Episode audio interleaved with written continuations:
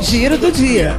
A Prefeitura de Araraquara, por meio da Secretaria Municipal de Saúde, continua com a campanha de vacinação contra a gripe e influenza para toda a população.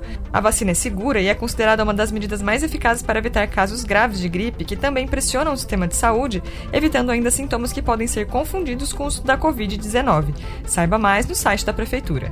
Nesta quinta-feira, dia 12 de agosto, inicia a imunização contra a Covid-19 para pessoas com 23 anos ou mais em qualquer polo de vacinação da Secretaria Municipal de Saúde. Para se vacinar, é preciso apresentar RG, CPF e comprovante de endereço atualizado. Confira mais informações no site da Prefeitura.